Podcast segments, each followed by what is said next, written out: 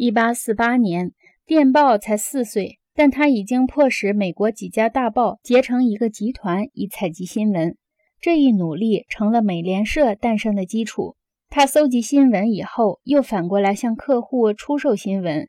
从某种意义上说，这种电讯的瞬间完成报道的形式的真正意义，被印刷品和印刷术的视觉和工业模式的机械表层掩盖住了。这一独特的电力效果，表面上似乎例证了集中化的和压缩性的力量。许多分析家认为，电力革命是人类机械化过程的延续，但仔细审查以后揭示出来的却是完全不同的特征。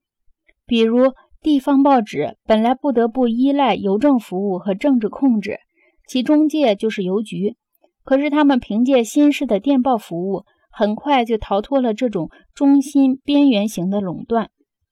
英国的短程邮路和集中人口使铁路成为中央集权的有力介质，但即使在这里，伦敦的垄断也很快被电报的发明消融了。于是，电报在英国促进了地方的竞争。电报使边缘地区的地方报纸摆脱了大城市报纸的控制。在电力革命的整个领域。这一非集中化模式以多种伪装的形式出现。刘易斯·内米尔爵士认为，电话和飞机是当今世界麻烦的最重大根源。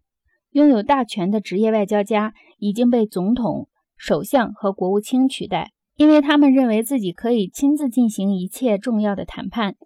大企业也遇到了这个问题。人们发现，在大企业中使用电话时，各部门不能行使他们被委派的权威。与一切电力媒介一样，电话的性质本身要压缩和统一原来被分割的和专门化的东西。只有知识权威才能靠电话运转，因为电话的速度造成了一个完全而广泛的关系场。速度对决策的要求是，决策必须是覆盖宽广的，而不是分割性的和不完全的。所以，偏重文字的人特别反对电话。